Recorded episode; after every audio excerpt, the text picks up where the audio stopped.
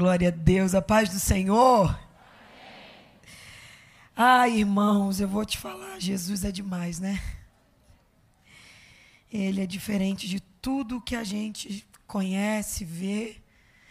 Eu estou tão feliz, pastora, obrigada. Estou muito feliz, botei até meu vestido novo que eu ganhei, gente.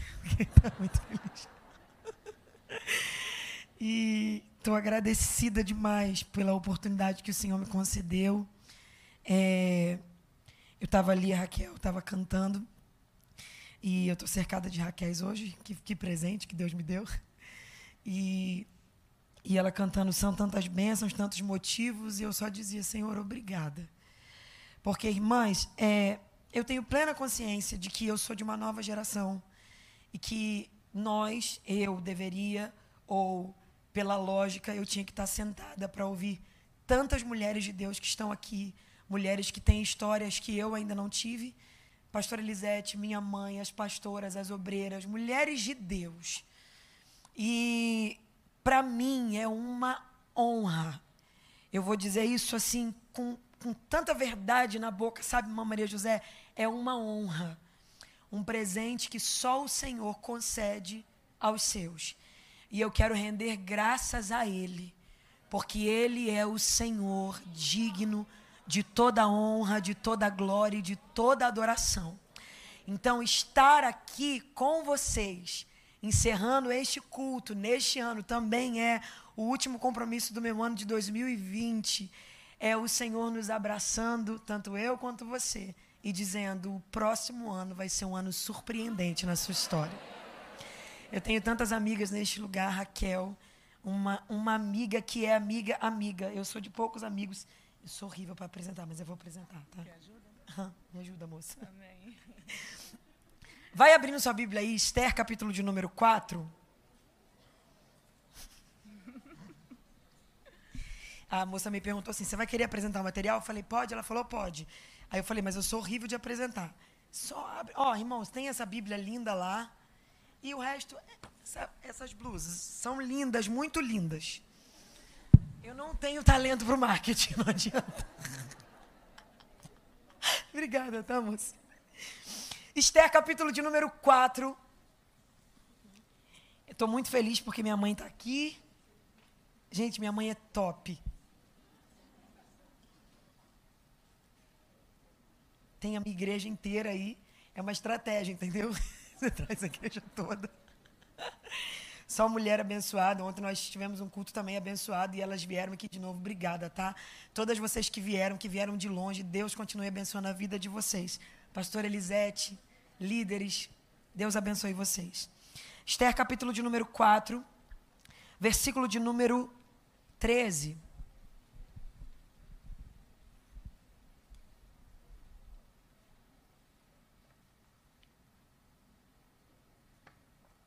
Irmã Maria José, Deus lhe abençoe em tudo, tá? Todos acharam? Mardoqueu mandou que dissesse: Não imagines que por estar na casa do rei escaparás. Só tu entre os judeus. Porque se você se calar agora, socorro de outra parte virá para os judeus mas tu e a casa de teu pai perecereis. Quem sabe se não foi para este tempo que tu chegastes ao rei? Então Esther mandou que voltassem e dissessem a Mardoqueu: Ajunta todos os judeus que se acharem em Suzã. Jejuai por mim, não comais e nem bebais, por três dias e três noites. E nós, eu e minhas servas, faremos também assim e depois irei ter com o rei. Ainda que não seja segundo a lei. E se eu perecer, pereci. Fala conosco, Jesus. Nós desejamos te ouvir. Em nome de Jesus. Pode sentar, querida.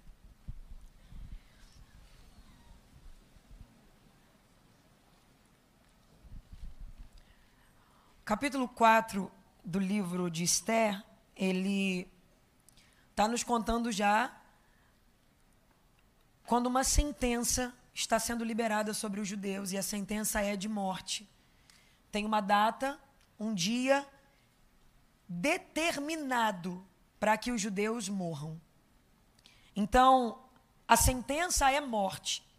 Eles não têm o que fazer, porque a sentença foi emitida, foi selada com o selo real. Eles, por si próprios, por sua força, por sua sabedoria, por sua influência, eles não têm o que fazer. Só que Deus nunca chega atrasado. Deus sempre se antecipa. E como Deus já havia se antecipado, já tem uma forma da história não terminar como o inimigo havia determinado. E aí, se você voltar um pouco mais, você vai entender que os judeus estavam em Suzano, o Império Persa. O rei, um dia, decide dar um banquete, convida a rainha que era Vasti na ocasião, e ele diz: Olha, eu quero que ela venha à minha presença. Mas ela decide que não vai, e depois disso, o rei decide que vai deportar ela do seu trono, da sua posição real. Passa o tempo, e ele quer reunir moças para que elas assumam uma delas, seja escolhida para assumir o trono e a realeza. Você deve saber que a escolhida nessa história toda é Esther. Repita comigo, é Esther. A pessoa que nós estamos lendo o livro dela, a história dela. E aí talvez você olhe e diga: que legal ser escolhido para ser rainha. Que legal conseguir reinar. Que interessante no reino de Deus você ser alguém que Deus decidiu colocar um selo real. Só que se você voltar um pouco na história dela, você vai perceber que a história dela não é tão favorável e tão boa quanto parece. Porque já nos começa dizendo que ela foi criada pelo seu primo. Por quê? Porque perdeu os seus pais. Ela foi criada pelo seu primo, por quê? Porque perdeu os seus pais. E quando eu leio isso, eu sei que a gente passa rápido, né, pelo que a gente lê na Bíblia, mas pensa comigo. Imagina quantos questionamentos não tinham na cabeça dela. Por que eu perdi? Por que eu não tive o privilégio que os outros têm? Por que na minha vida isso? Por que essa marca em mim? E é comprovado que uma criança, quando não tem a oportunidade de ter referências paternas, ela sofre grandes traumas. Você imagina para ela, para o emocional dela, para o psicológico dela. Perdeu. Já começa entrando na história perdendo. E me parece que isso é uma grande marca que Deus coloca sobre as pessoas que ele decide usar. Porque não existe alguém que Deus queira usar muito que antes Deus não amasse muito. Não existe alguém que Deus queira surpreender muito que antes Deus não submeta esse alguém a um esmerilhamento, a um processo doloroso. Então eu já quero começar essa mensagem dizendo a alguém: eu não sei o que você está vivendo, eu não sei o que você está passando, mas eu não quero que você foque no que você está vivendo. Entenda só que o que você passa agora é preparo de Deus para uma grande obra que Ele tem na tua vida. Toda pessoa que Deus quer usar muito, primeiro Deus amassa muito. Olhe para essa pessoa que está do seu lado e fale para ela: fica calma. Toda pessoa que Deus quer usar muito, primeiro Deus amassa muito. Tem gente que entrou aqui hoje dizendo: Deus, como eu estou sendo amassado, Deus, como eu estou sofrendo, Deus, que luta que eu estou vivendo. E Ele te sentou aí para dizer: Não se preocupe, não é luta, é o anúncio da grande obra que eu tenho na tua história. Ele nos ensina a perder. Uma das coisas que ele nos ensina é perder. Gabriela, como assim crente perde? É, a gente aprende a perder para ele. Porque quem aprende a perder para Deus não perde para mais ninguém. Aleluia! A gente deixa ele levar quem tem que levar, deixa trazer quem tem que trazer, deixa fechar a porta que ele quer, deixa abrir a que ele quer. Quando a gente aprende a se submeter ao que ele quer, a gente não perde para mais ninguém. Aleluia! Eu sinto graça de Deus neste lugar. Oh glória! Ela era alguém que tinha perdido, criada nem pelo tio, pelo primo. Numa terra que não era dela, num cenário totalmente confuso. Porque às vezes Deus coloca a gente num cenário que nem a gente entende, em situações que nem a gente imaginou, com uma realidade que a gente não plantou, não prometeu, não, não sabia. Você olha e fala assim: Eu não planejei isso. E você pensa que está sendo levado pela onda. Porque tem dias que parece que é a vida que está te empurrando. Aleluia. Lá está ela, sendo criada pelo primo. Nesse cenário, a rainha sai do trono. Passa um tempo. Eles são convocados, as virgens que estavam ali são convocadas para estar num harém real, para serem preparadas. E dentre elas, alguém ia ser escolhida. Você pensa que ela imaginava que era ela? Você pensa que na cabeça dela, algum dia, ela se viu vestida com veste real? Porque a gente não tem noção dos lugares que Deus separou para nós. Como boca profética, eu vim dizer a alguém: o dia a dia tenta te confundir porque nós não conseguimos ter noção do tamanho, da profundidade, da altura e da largura do que Deus quer realizar sobre nós. Aleluia! Você pensa que ela imaginou que era ela? Você acha que ela via nela capacidade para aquilo? Mas quando ela entra ali, antes de entrar, o nome dela era Radassa, pequena murta. E depois o nome dela tem que ser trocado para o nome persa, Esther. Pensa comigo, gente. A gente lê e pensa, ah, muito rápido, muito fácil. Mas imagina alguém agora dizer para mim que meu nome não é mais Gabriela, que agora é Maria. Tem anos desde que eu nasci que eu ouço o meu nome todo dia. Como é que eu vou me habituar agora com uma mudança dessa? Imagina para ela. Mas é, a gente tem que estar preparado, ou tem que pelo menos se submeter a algumas mudanças que a gente não entende, não queria, mas elas precisam acontecer, porque fazem parte da escada que Deus separou para nos levar ao nosso destino. Parece tão simples, vai trocar o nome, mas imagina a cabeça dela ela foi a vida inteira chamada por um nome e agora, repentinamente, alguém está dizendo: se habitua com essa mudança. Eu estou pregando para pessoas que estão vivendo mudanças repentinas. Nós fomos colocados num cenário de mudança repentina. Do nada alguém disse: não pode mais ter culto. Depois alguém disse: só pode se tiver máscara. E depois alguém disse: só pode tantas pessoas. E a gente está olhando para esse monte de mudança e está dizendo: Deus, parece que eu estou perdida no meio delas. Tem gente que estava com a casa cheia e de repente a casa está vazia. Nem você consegue compreender o nível de mudanças que estão acontecendo na tua vida. E algumas delas nos assustam. Imagina para ela alguém dizer: teu nome era esse até ontem, mas a partir de hoje o nome é outro. Nome fala de identidade. O que está acontecendo com Esther é a partir de agora, a tua identidade já não é mais a antiga. Até ontem você era a garotinha que perdeu, que não tinha e sofrida. Mas agora você vai se comportar como uma estrela. Faz uma cara de profeta para quem está do teu lado. Eu sei que não existe isso, mas é para dar emoção. Franze a testa. Feche um pouco o olho na medida. E não olha devagar, não. Olha rápido para dar um susto mesmo. Olha nos olhos dessa pessoa e fala para ela: enquanto você não se submeter às mudanças que estão sendo propostas você não vai conseguir alcançar o lugar. Fala para ele, se rende logo. Para de ficar brigando.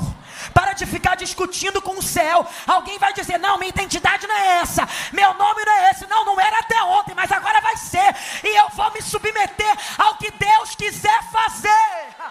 Oh, aleluia! Aleluia! É estranho. Assusta. Confunde mas eu confio em quem está acima de mim. Eu confio em quem está olhando o futuro e está dizendo: Vem que eu sei o caminho, vem que eu conheço a estrada. Rebarácia andarábia. Aleluia! Vai mudar, vai ser diferente, vai trocar a identidade, vai mudar coisas na personalidade, vai aperfeiçoar você. Tem hora que você vai chorar, mas você vai chegar ao lugar que Ele preparou para você. Oh glória! Oh glória! Leva Jesus o que tiver que levar. E traz o que tiver que trazer. Manarachandarábia. Eu sinto a autoridade profética de Deus aqui. Tu não vai romper o ano ainda com a identidade velha, com os costumes velhos. Deus vai te entregar algo novo nessa noite. Deus vai entregar algo novo. Oh glória! Glória! Troca o nome. Remahasebicandarábia. Muda identidade. Senhor, eu não estou acostumado ainda com esse. É, mas se habitua rápido. Ah, Jesus. Porque vai acontecer um salto de um lugar para o outro. Meu Deus. Se acostuma logo, porque vai ser um pulo de um lugar para o outro.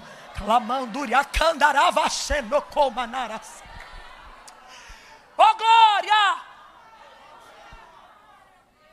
Lá está ela, quando ela entra no harém. O responsável por cuidar daquelas moças já olha ela e acha graça nela. Ela era muito bela. Mas eu imagino que tivessem também outras moças belas. Mas quando Deus olha para alguém e sela alguém, Ele faz as pessoas olharem no rosto desse alguém e verem tudo que Ele colocou. Eu postei um negócio hoje no Instagram e é verdade. Tudo de bom que eu tenho vem de Cristo. E tudo de ruim que eu tenho é de mim mesmo. Porque não há nada de bom em nós se não vier dele. Oh glória! Não tem perfeição, não tem beleza, não tem sorriso, não tem brilho, não tem sabedoria, não tem palavra, não tem nada. Ele é a beleza da igreja.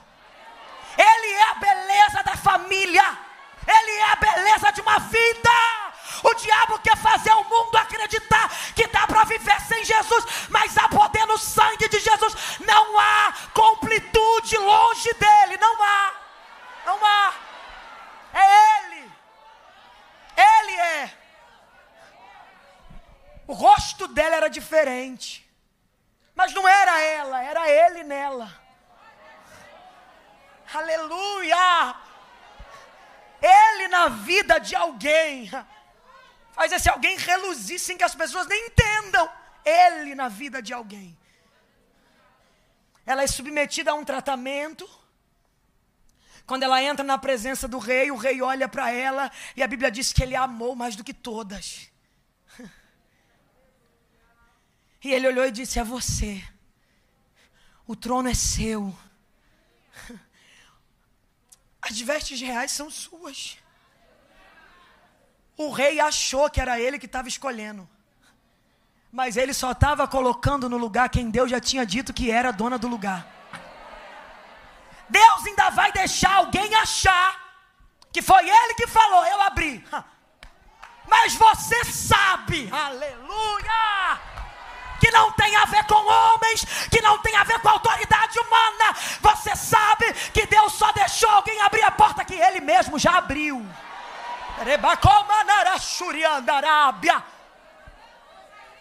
Faz aquela cara de profeta para essa mulher e fala para ela: não se preocupa, não alguém só vai validar o que Deus já determinou. Fala para ele, alguém só vai carimbar o que o Senhor já assinou. Fala para ele, já está determinado. Se alguém bater o pé falando que não, vai ter que quebrar o pé e sair da frente. Se alguém quiser fechar a porta, vai ter que abrir de novo. Se alguém se opor, vai ter que se opor e depois ficar a favor. Porque quando Deus decide algo na vida de alguém, ninguém é capaz de impedir. Ninguém. Gabriela, mas não gostam de mim, vão ter dois trabalhos: não gostar e aceitar. Aleluia! Aleluia!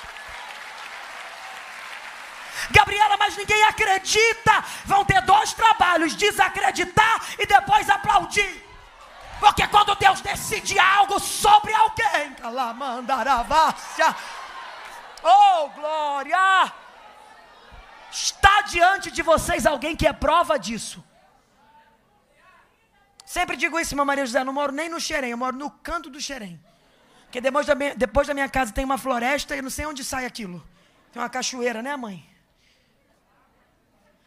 Não sei onde vai dar aquilo depois. Tem, deve, ter, deve ser outro país que liga.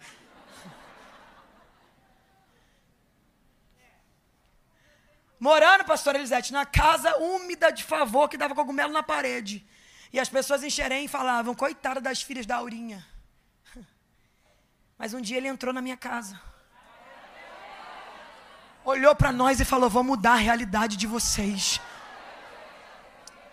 A realidade dizia não, a condição dizia não, o cenário dizia não, a vida dizia não, mas ele abriu a boca e falou sim. E quando ele abre a boca e fala sim para alguém, ninguém é capaz de atrapalhar isso. É calamandaravachúria. Eu estou aqui para dizer para você que se Ele fez na minha vida, Ele vai fazer na tua vida e na tua casa. Ele não mente. É ela. Por que ela? Não sei, é ela. Sabe não? Você não sabe, mas ele sabe. É ela, mas tem outras, não, mas é ela. senta no trono, é você. E eu imagino ela apavorada, com vestes reais, com servas, e pensando: que palácio lindo, meu Deus, eu nunca imaginei. A gente morava ali, eu morava com meu primo, uma vida tão difícil, meu Deus, olha isso. O tempo passa. E ela não tem noção do que ela está fazendo ali. O tempo passa, eu imagino ela olhando a beleza do palácio, as pessoas bajulando, adulando ela, servindo, e ela pensando: o que, que eu estou fazendo aqui? O que, que eu estou fazendo aqui? Até que um dia ela está no palácio pensando: o que, que eu estou fazendo aqui? Um homem chamado Amã é levantado como alguém muito importante para o rei. E aí imagina ela andando e pensando: gente, o que, que eu estou fazendo aqui? Olha, Deus me botou aqui, o que, que eu estou fazendo aqui? E ele é levantado enquanto ela está no palácio. Ele passa e diz: Eu quero que todo mundo me adore, mas Mardoqueu decide que não vai se curvar a ele. E ele olha e diz: Eu odeio Mardoqueu e odeio os judeus. E eu imagino ela pensando: O que, que eu estou fazendo aqui? O que, que eu estou fazendo aqui? O que, que eu estou fazendo aqui? E enquanto isso, ele decide, vai para casa, começa a escrever um decreto. E eu imagino ela: O que, que eu estou fazendo aqui? E ele diz: No décimo terceiro dia do mês de Adar todo judeu, o que, que eu estou fazendo aqui? Deverá ser morto. Ele não sabia a origem dela. Ele não sabia porque ele estava ali. Ele achou, é mais uma. Mas ela era uma gente infiltrada do céu. Ah, Calamandaravachúria. Ele está na câmara secreta, armando uma emboscada, pensando, vou acabar com eles. E eu imagino Deus do céu olhando, você que pensa, eu já infiltrei alguém lá dentro, eu já me antecipei ao teu decreto.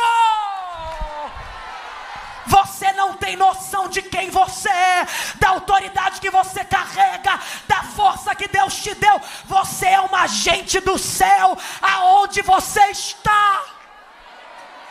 Oh, meu Deus! Eu aprendi uma coisa, Raquel, com o apóstolo Rony, nunca mais esqueci. Ele disse: Olha, lá no Éden, Deus fez questão de dizer que o diabo tinha uma inimiga. Ele olhou para a serpente e falou: Vou colocar inimizade entre você e a mulher.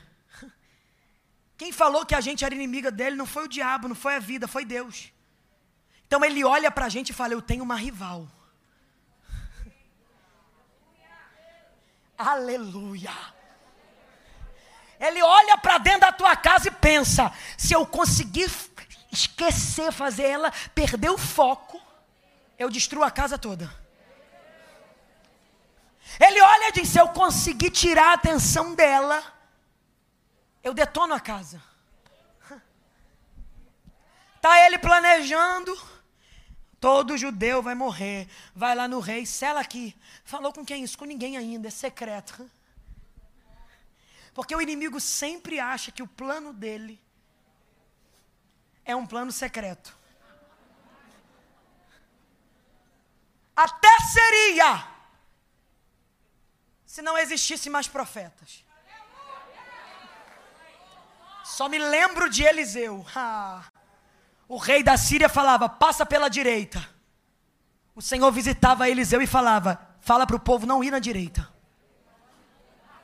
O exército esperando. Vão vir, vão vir. Não vieram. Passa pela esquerda. Vai vir, vai vir. Não vieram. Quem de vocês é contra nós? Ninguém não, rei. Nós somos todos contigo. Mas o problema é que lá em Israel tem um profeta. Tudo que o Senhor planeja na tua câmara de dormir, o Deus dele vai lá e conta para ele. Eu vim profetizar que projetos do inferno vão ser desmascarados hoje. Ele achou que ia atacar teu marido, atacar teu filho, atacar tua família, mas ele não contava que tem uma profetisa dentro da casa. Deus vai levantar o tapete, Deus vai revelar a você. Você vai ter sonhos, você vai ter visões. Calabarachúria, sentindo graça. Falo isso que eu sou filha de uma mãe doida, pastora Elisete. No bom sentido, ela sabe. O inimigo estava pensando em armar, nem tinha chegado ainda, no, ele nem tinha pensado no plano ainda, ele estava só pensando.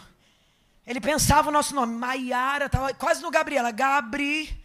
Minha mãe acordava de madrugada. Levanta todo mundo. Que mãe? Mão na cabeça, sai agora! Você não vai armar contra a minha casa, você não sei o pelo quintal. Eu chamo sobre a minha casa. as bênçãos do Monte Gerezim. Eu sou bendita no campo, eu sou bendita na cidade, o fruto do meu ventre é bendito. Pode pegando a tua arma, o teu plano, e indo embora daqui agora. Eu não sei o que é mas eu sinto a autoridade espiritual de Deus para profetizar que armas secretas do inferno estão sendo desbaratadas agora, agora. Plano de morte vai cair, plano de falência vai cair, plano de destruição vai cair agora.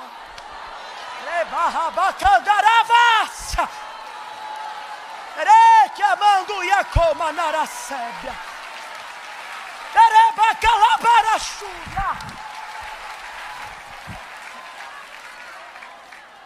O que, que eu estou fazendo aqui?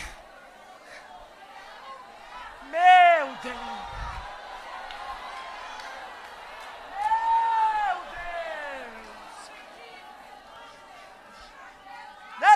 Calabarachúria! O que, que eu estou fazendo aqui? vai morrer. Foi enviado carta para casa de todo judeu. Tipo no jornal da cidade. Imagina eles chegando, abrindo. A gente vai morrer. O outro abre. A gente vai morrer. O outro abre. A gente vai morrer. E o Senhor olhando do céu e pensando: para de chorar, gente. Eu já me antecipei há muito tempo.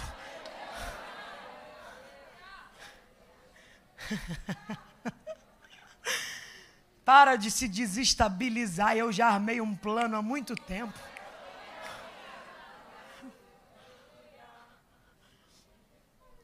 que eu manda dizer para ela, fala para Esther. Manda ela ler o que está dito sobre nós. Todo judeu vai morrer. Tem um mês que o rei não me chama na presença dele. E pela lei, se o rei não me chamar e eu entrar e ele não estender o cetro, eu morro na hora. Parece que tudo está colaborando para o mal, porque o rei não me chama. Parece que tudo está colaborando para o mal. Mas na verdade, tudo isso que parece que está colaborando para o mal é um plano do céu para ativar uma unção de autoridade e profecia que está sobre você Porque imagina se ela tivesse acesso fácil, se tivesse tudo bem, ela só ia chegar e falar: Deixa que eu resolvo agora.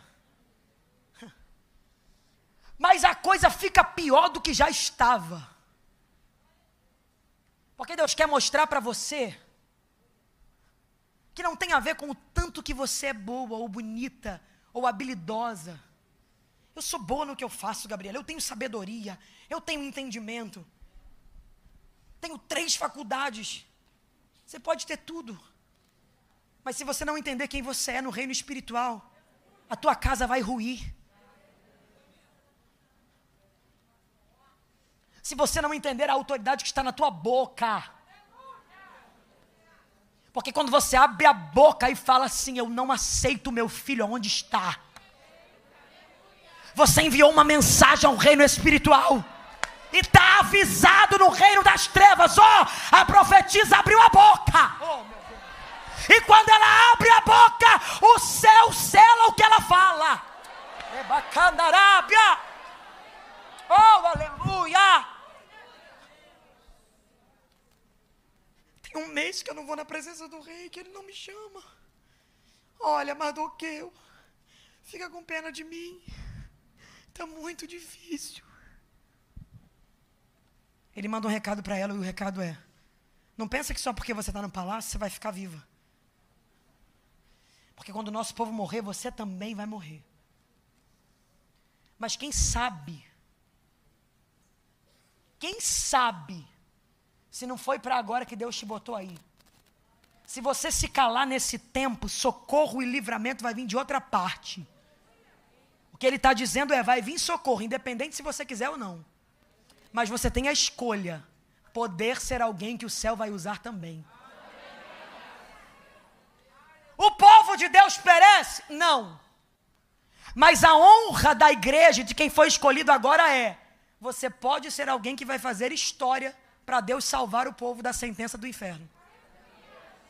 Mas se você escolher sentar, cruzar a perna, olhar para o que a vida está dizendo, tem um mês que o rei não me chama, está muito difícil, é muita prova, é muita luta, é muita pedrada, é muita afronta, está tudo muito difícil. Dificuldade todo mundo tem. Problema todo mundo passa. Estresse todo mundo tem. Mas o que o céu está te convidando hoje é: seja o que eu te chamei para ser. Você é uma dinamite aonde você está. Gabriela, tem muita coisa que está atrasada, você não está entendendo. Meu marido, os meus filhos, não sei o quê. Ela também está olhando e está dizendo: a realidade está dizendo que eu não posso. Mas aí Mardoqueu olha para ela e diz: se você se calar agora, se você olhar para o que a realidade está falando, se você se acovardar só porque a realidade diz que você não pode, Deus vai levantar outro. E você vai ver alguém fazendo o que Deus chamou para fazer. E a culpa disso vai ser tua. Mas ele olha e diz: quem sabe se não foi para esse tempo que Deus te plantou nesse cenário onde você está. Cenários adversos são momentos propícios para Deus levantar profetas. Cenários de crises são momentos propícios para Deus levantar atalaias. Cenários de dor são momentos propícios para Deus levantar pessoa que tem bálsamo na boca. Então, enquanto você olhar para o que a realidade diz, você vai ser mais uma mulher como tantas que tem aí. Que falam do que a realidade fala, que fala do que a vida fala, que fala do que o diabo fala. Mas quando você entender que não é a realidade que dita a tua vida, é o que tem dentro de você. Você vai ser o diferencial de Deus aonde você está. Com todo respeito a todas que estão aqui. Mas sabe, sabe de verdade o que é que tem acontecido conosco? Nós temos nos tornado mais uma no meio de tantas. Parece que a gente cansou, sabe? De levantar a bandeira sozinha, de ser diferente sozinha. Porque a gente está com a síndrome de Elias. Só eu fiquei. E Deus está olhando e está dizendo: para de bobeira. Tem sete mil que não se dobraram também. O diferencial é que Deus olhou para você e falou: Eu vou marcar você onde você está. Gabriela, mas eu só sou uma manicure. Você acredita que toda mão que você colocar pode sair dali um crente? Gabriela, mas eu só sou uma cabeleireira. Toda pessoa que você colocar a mão no cabelo pode se tornar o profeta do próximo tempo. Gabriela, eu só sou uma dona de casa. Você acredita que toda casa que você entrar, toda visita que você receber, pode ser impactado pelo que tem na tua boca? Você é uma dinamite aonde você estiver. Gabriela, eu sou professora. Você pode ganhar a tua turma inteira para Jesus. Você pode ganhar o colégio inteiro. Não precisa só de microfone na boca. Aonde estiver um profeta, haverá céu aberto e haverá visões de Deus. Ezequiel, às margens do rio Quebá, na Babilônia. Todo Israel, o povo cativo de Judá na Babilônia povo da Babilônia, pastora, eles estavam com a arpinha pendurada às margens do rio, nos salgueiros. Que tristeza, que tristeza. E Ezequiel, no mesmo cenário, a Bíblia diz que ele está nas margens do rio Quebá. E ele diz: e de repente, os céus se abriram. E eu tive visões de Deus. Para alguns é desculpa para pendurar a harpa no salgueiro. Mas para profeta sempre haverá um céu aberto. Eu vim pregar para gente que não vai olhar para o que a realidade diz. Eu vim pregar para gente que não vai olhar para o que o diabo está dizendo. Gente que vai voltar para casa falando: Eu não sou qualquer mulher, eu sou uma atalaia de Deus. E aonde eu passar, vai ter poder de Deus. Oh glória! Mardoqueu ativa o chamado dela. Porque se ele passa a mão na cabeça dela e fala: É, Estherzinha, tá difícilzinho mesmo. Porque tudo que a gente quer quando a gente está acomodado é alguém que passe a mão na nossa cabeça. Mas eu quero ser um Mardoqueu na vida de alguém. E eu quero que Deus coloque um Mardoqueu na minha vida. Gente que quando eu pensar, pastora, em sentar e esquecer do que Deus me chamou para fazer, olhe para mim e fala: levanta logo. Teu lugar não é aí. Não, Deus não te chamou para passar a mão na cabeça de quem esqueceu do que Deus chamou para fazer. Deus colocou uma ativação profética dentro de você. Você vai levantar gente caída. Você vai olhar para essa gente que esqueceu do chamado e vai dizer: Levanta, você é uma atalaia de Deus. O que, que você está fazendo prostrada aí, menina? Deus tem uma obra na tua vida. Quando ele ativa o chamado dela, Raquel, ela olha e fala: vai lá e manda ele jejuar com todo o povo. Porque eu e minhas criadas também vamos jejuar. Ué, um versículo antes é porque eu não posso, tem um mês. Mas aí alguém lembrou ela e acorda, aí ela diz: jejua. Pensa comigo, gente, a gente acha que Esté chegou ao reinado por quê? Porque ela era muito bonita, não é? Então, se ela quisesse agora aparecer diante do rei, o que ela tinha que fazer? Jejuem, porque eu vou ficar três dias no tratamento de beleza. É. Porque Deus acha, deixa as pessoas acharem que tem a ver com alguma coisa que a gente é. Então ele não tem problema da gente falar, e ela chegou porque era bonita. Mas o problema é se ela não soubesse o que fez ela chegar. Aleluia! Então ela, para entrar na presença do rei, não pede o tratamento de beleza. Ela diz: Eu vou jejuar três dias e três noites. Esther, mas o teu segredo não é a beleza, não. Vocês acham que é. Mas eu sei qual é o meu segredo. As pessoas acharem que você canta bem, prega bem, é uma bênção, é um vaso. Não tem problema, que Deus não se importa com isso.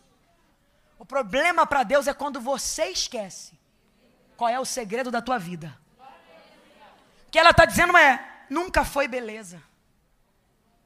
Sempre foi o que ele depositou em mim.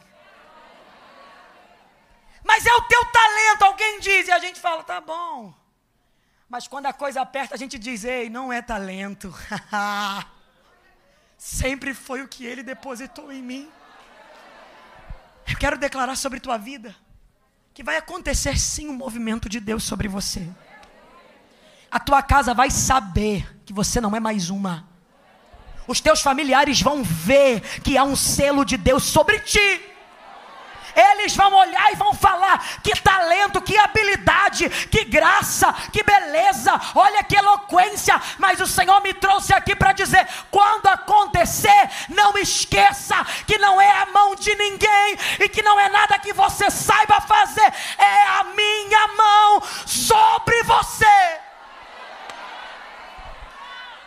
essa mulher e fala para ela: não é você, é ele. Não, não, não, diz para ela: não é você, é ele. Fala, eu sei que você tem talento. Fala, eu sei. Eu sei que você é boa no que você faz. Fala para ela, mas tem tanta gente melhor do que nós. O segredo não é a gente. O segredo é Ele em nós. Cristo em nós. A esperança da glória. Manda jejuar. Por quê? Porque você vai vencer como? A gente vai vencer pelo método que sempre foi vencido. Eu sei que surgiram outros métodos hoje. Mas deixa eu te contar uma coisa. Essa fórmula nunca falhou. Quer ver alguma coisa diferente acontecendo? Joelho no chão, boca no pó. Quer ver Deus salvar a tua casa? Joelho no chão, boca no pó. Quer ver Deus mudar teu casamento? Joelho no chão, boca no pó.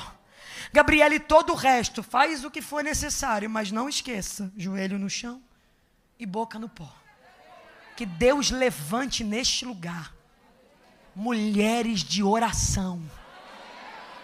Eu não estou falando mulheres de empolgação. Eu não estou falando mulheres de oba-oba. Eu estou falando mulheres de oração gente que gosta de orar, que tem prazer de orar, que tem prazer de buscar Deus, gente que o telefone desperta pela madrugada e que tem nome de gente na boca. Que Deus levante mulheres assim, porque o diabo não tem medo da tua língua estranha, o diabo não tem medo do teu trabalho, o diabo não tem medo do teu grito, mas quando ele te vê de joelho dobrado, ele entra em desespero, porque sabe que a tua oração é uma arma. Sacode essa mulher e fala para ela: ore mais. Fala, você está orando pouco. Não, sacode ela, fala, ora mais. Jesus está te chamando de volta para o quarto da oração, para a vida de jejum, para uma busca constante. Volta, volta. Tem mais de Deus para você. Volta, volta. Volta a viver aqueles milagres que você vivia de madrugada.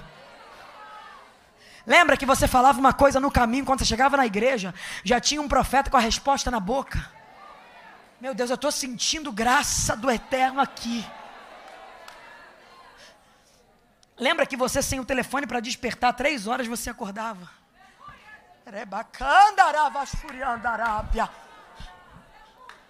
E você dizia, acordei, o que, que foi? E nitidamente o Espírito falava: Vem falar comigo. Essa voz suave vai voltar a falar aos teus ouvidos. Esse vento suave vai voltar a invadir teu quarto. Você não vai ver hora passar, você não vai ver madrugada acabar, você não vai ver dia raiar, você vai voltar a ser uma mulher de oração, cheia do Espírito. Eu não sou muito velha, não, pastora Elisete, mas eu sou de um tempo. E eu amo falar isso, sou de um tempo, que parece maturidade, né? Sou de um tempo onde crente saía do médico com laudo e não ia para outro médico, ia sabe para onde? Vou lá no círculo de oração. Oh glória. A minha casa é fruto disso. Meu pai foragido, com um nome diferente do dele, né, mãe? O pessoal conhecia ele há anos com outro nome, o nome de Paulo. Quando ele entrou, o nome do meu pai é Ananias. Quando ele entrou na igreja Assembleia, primeiro que os amigos dele falaram assim: ó, não vai nessa igreja não, tem umas mulheres de coque que falam nossos podres e tudo. E ele, como estava com o nome trocado, que ninguém sabia quem ele era, ele debochou, entrou e sentou no último banco. Quando ele pisou, a mulher olhou para ele e falou: Ananias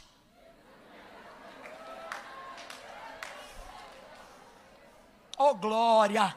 Ainda disse que ele ia ser pastor. Oh, mistério! Deus quer acender as profetisas dele de novo.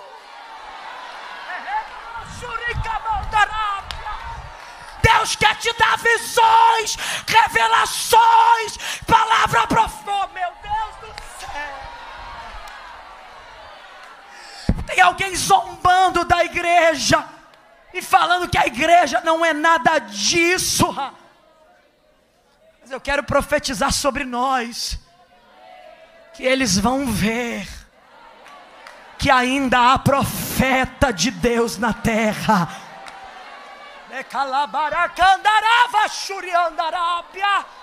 Eles vão ver que ainda tem mulher cheia do Espírito. Oh glória! Quantas vezes eu me recordo da gente não dormir meia-noite criança. Eu acordava seis horas para ir para a escola, ia dormir meia-noite, meu pai orando, de joelho. Acordava seis horas, irmã Maria José, para ir para a escola. Sabe onde meu pai estava? De joelho. Aí quando eu voltava, eu falava, vou ficar de joelho também, não tinha nada para falar.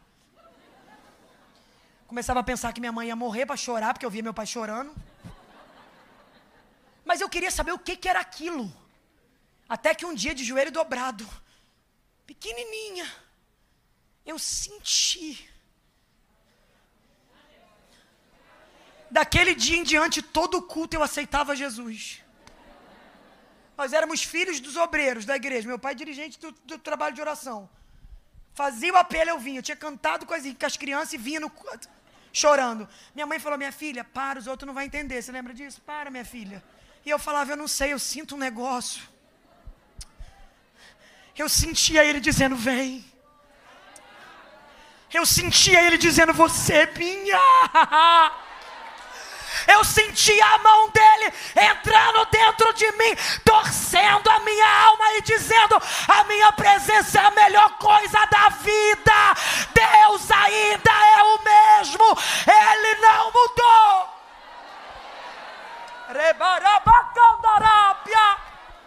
Essa frieza espiritual vai embora hoje.